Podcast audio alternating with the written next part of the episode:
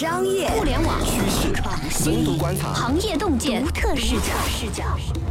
新商业观察，和你聊聊商业圈里的那些事儿。本节目由三十六克高低传媒联合出品。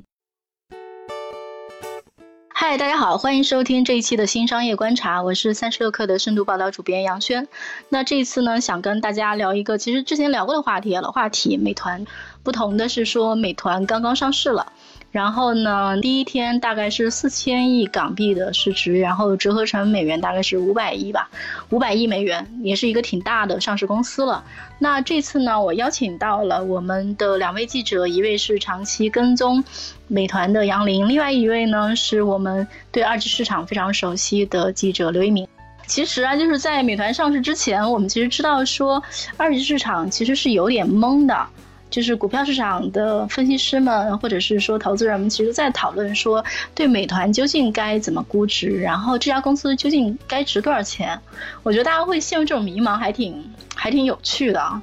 这个，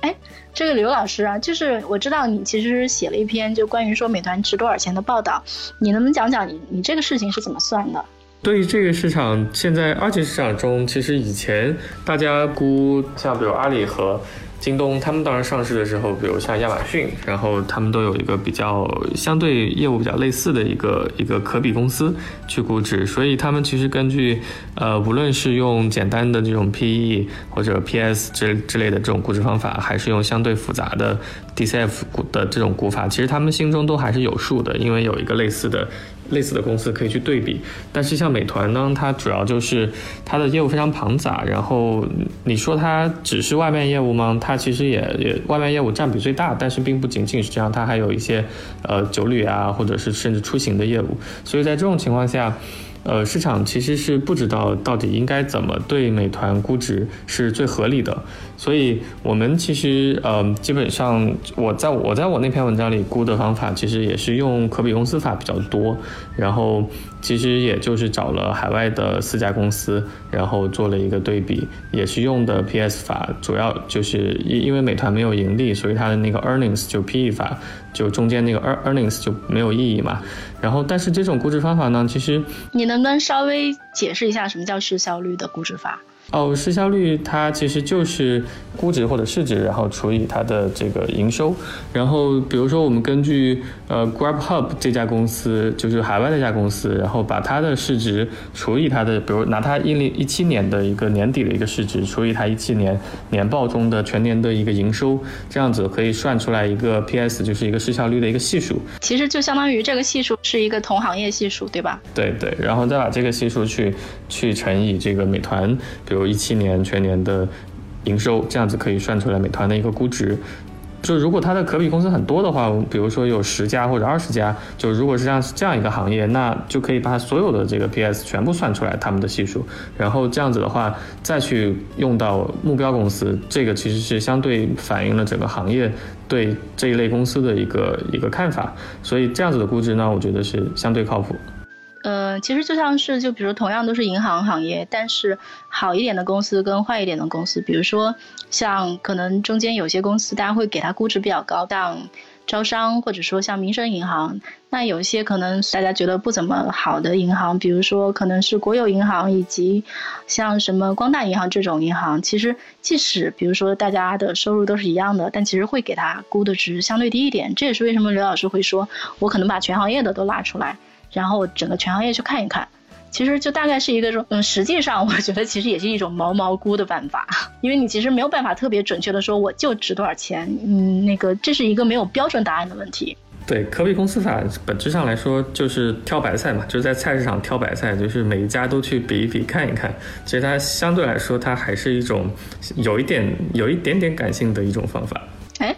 当时你去算美团值多少钱的时候，你挑的主要是什么类型的公司？呃，其实都是在海外的一些外卖公司，就是他们可能一些是一些经营餐饮 O2O 的这这类的公司。嗯，哎，你最后算出来的结果是怎么样？最后算出来是四百九十一亿美元，就如果用这个呃 PS 的方法的话。哦，那其实跟美团第一天那个开盘，然后大概其的这个市值还是差不多的。对对，其实差不多的。当然，我我们还可以用 P 除以 GTV，就 GTV 其实呃类似于 GMV 的概念，它是一个毛交易额的一个意思。然后可以用这个数据再去对应四家公司，就是把另外比如 Takeaway 还有 Deliver Hero 这么几家公司全部加进去，然后这样子估。然后当然这个估就因为有点散嘛，所以估出来的它的一个区间就比较大，就一一个是四百三十八亿，这是一个比较低的区间。然后当然它的中值。是在六百一十四亿，但它最高可能要到九百二十亿。不过三百亿到九百亿还是很大的一个变化。对对，四百多到九百多。算账其实是一个很理性的事情嘛，至少看起来是一个很理性的事情。但是之前就是，那你们知道说二级市场对美团是一种什么样的情绪吗？其实情绪也会影响一家公司值多少钱。对，没错。其实美团它到香港上市，很大程度上也是我个人觉得啊，就是因为香港市场其实长期以来只有腾讯这么一家嘛。然后当然最近会有小米，会有各种各样新兴公司去上，但其实整体香港市场还是缺乏一些特别明星的公司。那像美团这种非常明星的公司在香港上市，投资者对他们的这个需要也好，或者是对他们的兴趣程度都是非常非常高的。因为市场中其实，在上市之前，大家普遍来说。都认为美团最终的这个市值很有可能是在第一天就能超过京东的，所以啊，当然京东最近跌的比较厉害。我们其实刚刚发了一篇报道，是关于京东的报道，然后我们在中间其实提了一个事情，就是说我们在提说京东可能在新零售这个领域它的布局是缺失的。然后呢？现在新零售领域最重要的两个玩家，一个是阿里巴巴，一个是美团。那美团刚刚上市，它的市值就已经超过了京东。然后所谓的新零售啊，就这个事情其实怎么说呢？其实挺重的。你以商业模式是去讲的话，我觉得新零售其实没有电商那么性感。这就好像是说，你像当年聚划算去跟线下的实体的电商去比的话，聚划算的生意是更好的。但是，嗯，现在看起来，就比如说哈，就是我觉得。美团这个模式虽然还没有走到线下新零售市场的尽头，就是说它这个，我觉得它可能很多路都刚刚才走了一半。比如说，我觉得它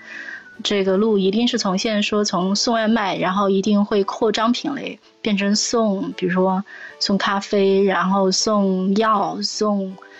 呃送衣服到送一切。我觉得它未来那条路应该是这么走的。但是呢，即使它这条路还没有走。全只走到一半的情况下，已经比京东要高了。当然，一方面也是因为京东太倒霉了，另一方面我我觉得还是说，大家还是给了他一些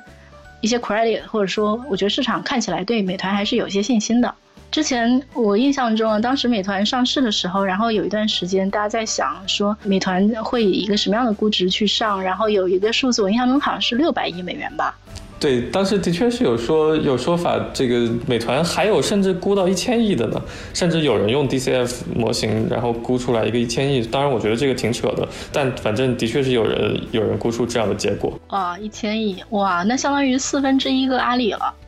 然后还有美团员工说他们内部的一个看法，以及一个大概的一个估计，觉得美团应该不久之后的市值肯定会超过百度。我说那其实相当于说，那美团可能就会变成下一个 BAT。比如说，原来我们也探讨过，如果 BAT 里面的那个 B 有人要取代它的话，那可能会是哪家？就至少在美团内部看来说，觉得自己还挺有可能的。我要插一句啊，以上不构成投资建议啊。其实京东它这次，我觉得不光是倒霉，我觉得京东整体其实是它的这个管理机制整体导致了它今天走到了这一天。就因为京东一直以来它是一个非常执行执行性的公司，所以当它需要去看一些新的战略的时候，以前可能就是刘强东的高管团队或者只有他自己在看这个整体的这个市场的新一些新兴方向，比如说他一定要做物流或者一定要做扩品类，这这都是他们。非就非常个人化的一个战略决策，但是当京东发展到今天这么大体量了，其实是缺乏一个这种非常牛逼的一个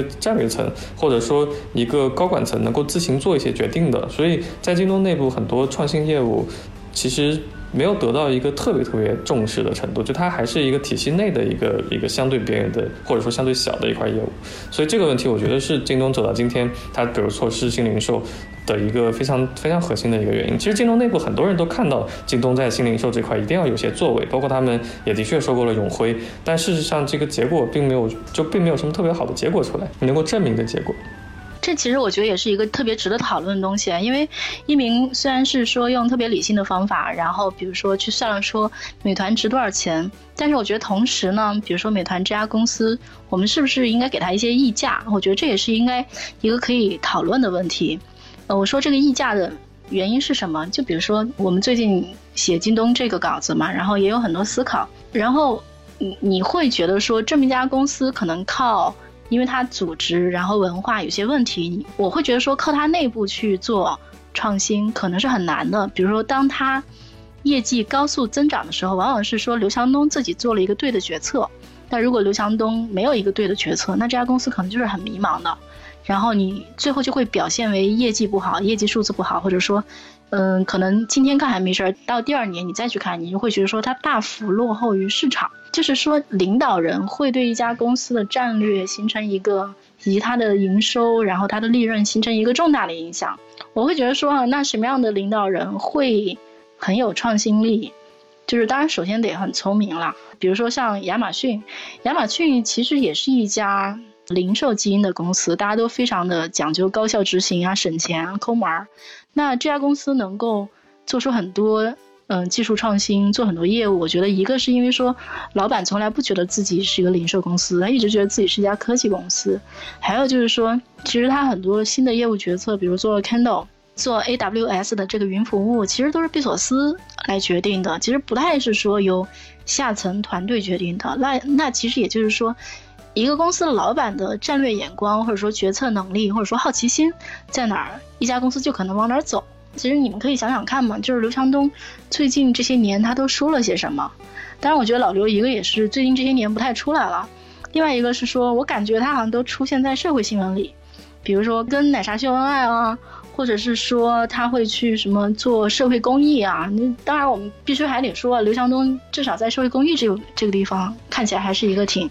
正派的人。所以就有人就是开玩笑说，如果没有出这次那个什么事件，那个黑天鹅事件的话，刘强东就算是也算是中国互联网的一个豪爽的大哥形象。对，但是你说这个大哥有没有表现出一个？就是比如说与众不同的好奇心，或者他是一个脑洞很大的人吗？他是说对身边所有的事情都保持着兴奋和关注，他是这种人吗？其实我觉得这这个事情我是有点存疑的，因为感觉大哥都在对吧？就是过着美好的生活，反哺社会，大概在。做这样的事情，刘强东，我觉得他还是走了很多商家路线的，就是他的那个好奇心都用在去海外就找更多的奢侈品商家或者一些。酒类的这种扩充它的或者服饰，对它其实去年整体花了很多时间在扩展国际的这种服饰商家上，但这就的确导致它其实对国内的很多新兴方向或者是特别技术层面的一些新兴方向，包括我我一直觉得京东在云计算这个领域其实投入的是有点晚，并且不太够的。就如果其实京东这个场景本身。它跟亚马逊或者跟呃，包括谷歌也也的确有投资，它就其实这个场景本身是是很好的，只不过它可能这个投资和具体事业部做的还是稍微晚了一点。就是我印象中好像当时有一个数字说，在二零一七年的时候，一七年年初吧，Q 一还是什么时候，然后京东的服饰家居部门的营收其实是。同比好像增长了一倍，然后这个东西可能跟老刘自己去推有很大的效用。但是还有一个事情就是说，这个东西是阿里的大本营，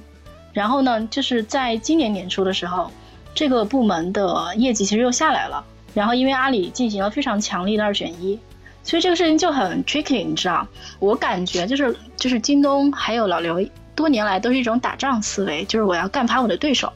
但是呢，我其实是觉得说，京东服饰品类一直多年被阿里牢牢踩在脚下，也是有原因的。然后这个东西是不是真的靠努力就能行？我对这个东西有点打个问号啊。我觉得其实从京东的这个本身的发展来说，它一贯的路径都是不停的扩品类嘛，然后最终去靠或吃新吃更多的市场份额。但京东在服饰这一点上，我觉得它还是相对来说缺乏这个时尚的时尚感的基因。就京东其实去年还有前年，它的女性用户数都是不停的在增长的，特别是去年女女性用户数增长的也非常多。但可能我我实际上啊，我个人认为它可能有大量的女性用户是来自于。日百，就是或者是快消品，是并不是来自于服饰那个品类，这就导致了它的那些日百和消消费快消品带来的用户群可能是年龄层是比较比较老的，相对大的，所以这样子的话，它其实跟它想。急速的利用这些女性用户，虽然数据上很好看，利用这些女性用户去推它的服饰，我觉得其实还中间还是有一点点 gap 的。就它当时，其实京东当时，特别是去年，它转这个就在二二选一之前，它当时转这个。转就整个集集团往时尚这个感觉上转，其实用的真的是挺大力的，包括时尚事业部也也升升了，就就拆出来，本来是家居服饰嘛，现在直接把服饰服饰拆成了一个更大的一个级级别更高的一个事业群，然后又把当时呃一个模就是模特出身，然后就是整体时尚感特别特别好的一个一个老大，就是丁霞。把他招招过来，就是想让他负责这块业务。当时整体包括呃老刘给给整个时尚事业部的流量啊各个方面的支持，其实都是非常非常大的。就当时我觉得京东内部是是花了很大力气，一定想往这个方向走，并且想干出一些成绩出来。嗯，但是我觉得这就像是说，就比如说要选战场嘛，这最终还是一个选战场的问题。你打了这场仗，另一场仗你可能就没有人手、没有精力，或者说老大顾不上。这可能是这个问题，然后相反，就比如说，就是明显现在新零售上，我们也不提什么京东什么事儿，对吧？因为虽然京东看起来有一个非常好的物流底子，因为其实做新零售非常重要就是配送嘛。那现在美团有一支非常庞大的配送团队，然后阿里也有饿了么的配送团队，那京东的配送团队好像跟这块儿不太搭嘎。然后京东到家其实是达达在做的一个东西，那达达是一家小公司，然后一定是没有阿里和美团能够在新零售这个业务上那么强力的去推进的。这是给我留下了一个印象。美团的特点，我觉得我是觉得说，像刘强东这样的 leader，跟美团王兴这样的 leader，其实他特质还是非常不一样的。比如强东是非常的拼搏，然后打仗，然后刻苦勤奋，然后要为大家好。老刘其实没有说过什么让业界非常震惊的话，但是王兴倒是说过很多，比如说从他讲说互联网下半场。到说什么对边界的探讨，我觉得这可能都是整个互联网都会因为他的话重新思考吧。我觉得对于美团来说，其实有一个问题特别有意思，就王兴是一个这样气质的人，那他如何去管理这么庞大的一个相对底层的一个外卖的这么一个群体，就员工群体，就就他的这个管理是从就怎么学来的，或者是为什么能做的这么好？我认识很多外卖的人嘛。他们会觉得，呃，王兴是美团最大的那一颗脑袋，然后他们觉得说王兴身上没有一个非常明显的一个短板，无论是他的性格也好，还是说他的一个决策，还是他的管理能力也好，他没有一个非常强的一个短板。我我问了很多陪了他在一起就创业六七年以上的一些老员工，我说你最喜欢王兴的点是什么？每个人回答都不一样，但是大概可以其实总结一下。有的人会觉得，从理性的一个角度来讲的话，觉得王兴他在之前的几次创业当中，把他该错该犯的一些错全都犯了，包括技术啊，包括人才，然后包括政策方面的等等的所有的事物他都犯了。他觉得说，美团是一个王兴在经过深思熟虑之后，一定会成为一家非常成熟的一个大的一个公司。还有人会觉得说，王兴是一个非常有好奇心的人。对他觉得说现在其实很多创业者是没有好奇心的，然后还有一些人会觉得王兴他有着非常沉稳的一个价值观，然后以及方法论，就是王兴跟马云有一些很像，然后比如说马云最开始的时候做那个阿里巴巴，就提出了很多方法论吧，就是很多人会觉得王兴其实他也是在一个一个在价值观在方法论方面有着一个非常独特的见解的一一个人吧。以及我其实稿子里面提到了一点，我觉得王兴其实特别重视人才的这一块，就是他对人效这一块其实是有一个严苛或者是一个非常超强的一个把控的一个能力。就比如说他能拉来阿甘，虽然我不知道他用什么样的方式把阿甘给拉来的，但是我觉得他能拉来阿甘这个东西，其实已经奠定了美团它非常成功的这么样的一个基础。包括我记得说，很多人跟我聊，哪怕是最底层的人，他美团会有多重视一个最底层的一个 BD，如果想离职，至少是大区经理以上这样的级别的人，反复挽留，觉得说你实在留不住了，然后他可能才会放他走。他们就会觉得说，地推铁军是一个整体的一个团队吧。我们一直在说美团是一家非常高效，然后运营非常高效，然后并且地推铁军，然后地推实力非常强的。那我我其实就会好很好奇说，为什么呢？呢，当然，就阿甘从从那个阿里中共铁军带来了很多他有价值的一些东西，包括一些方法论、一些具体的一些实操方面的事情。但实际上，美团很多人会跟我觉得说，王兴本身对人的一个价值是在互联网大的互联网公司当中看得最重的一个人。就王兴，他不是一个非常怎么说非常严苛或者非常有棱角的那么一个人，但是他会觉得说每一个加入美团的员工，对于美团来说都非常的重要。因为我以前在京东待过嘛，所以我我能知道，就是比如像老刘，其实跟商城的那那那帮子，特别是那些做仓储啊，然后配送啊这一些员工，因为他就是那样出来的嘛，所以他跟他们喝酒啊什么的，就整个包括从上到下嘛，各个事业部的老大或者说下面的人，其实都是有点这种感觉的。但是王兴，我觉得他应该不是一个就是特别能够就走这种路子的，就是有一点点这种呃古代的这种梁山水浒的。这种感觉的这种风格，但他可能是走的更加的一个精英路线，就是让大家感觉这是一个特别厉害的人，然后大家可能对他有一些崇敬之情，甚至崇拜之情，然后也相信他的决策一定是最理性的。百度他们好像是这种销售会在一个办公室里，然后可能会设一个鼓，然后如果哪个销销售员一下子完成了很很多很多订单，然后就会有人在敲那个鼓，然后大喊谁谁谁完成了多少多少订单，然后所所有人都在那哇哇哇那样叫，就它它其实是一种非常非常非常呃有一点打鸡血的这种感觉的一种方式。然后包括像饿了么，好像他们可能是有一点更多的用这个当年毛主席的一些一些一些思想去。去管理这个人民群众，所以我感觉其实每家这个互联网公司，就我们都说互联网公司，特别像硅谷的这些互联网公司，哪有这么多的员工啊？就他没有这种管理体系，也没有这样的需求。但中国好像这些大的互联网公司都有这样的需求。美团的这个溢价，我我觉得溢价是一方面啊，甚至需不需要折价，其实也是一种可能。对，比如首先它这个摩拜这块资产其实真的不是很好。就我我们现在在估值这个方法里，其实是没有细细的去计算摩拜这一块资产对它到底是整个资产负债表会造成什么样的不利影响。其实我我个人感觉不利影响还是挺大的，只不过是我们还没有暂时把这个东西特别重要的。考虑进去，然后第二点就是，包括当年复兴在香港上市的时候，因为复兴也是一种多元化公司，就香港的投资者对这种多元化公司是有折价的，因为他认为你的各项业务之间，如果你的是那种特别非相关多元化的业务，那他可能觉得肯定你没有什么协同，而且可能会造成一些管理上的摩擦，而且你一家公司业务太多，也不一定能管好，所以其实一直以来对这种公司是有折价的。呃，但是美团因为它的主业可能百分之六十多都是来源于外卖，所以我们可能还认为它是一家比较重要的餐饮头，以这个呃业务为核心的。但它如果未来整个多元化业务就是比重上升，然后整个它主营的这个比例开始分散在各个事业部的话，那也许其实是会需要折价的。我觉得真果民民宿那块可能还稍微好一点，算是相对来说比较成熟的新业务，因为是去年。应该是没记错呀，应该是去年四五月份的新业务吧。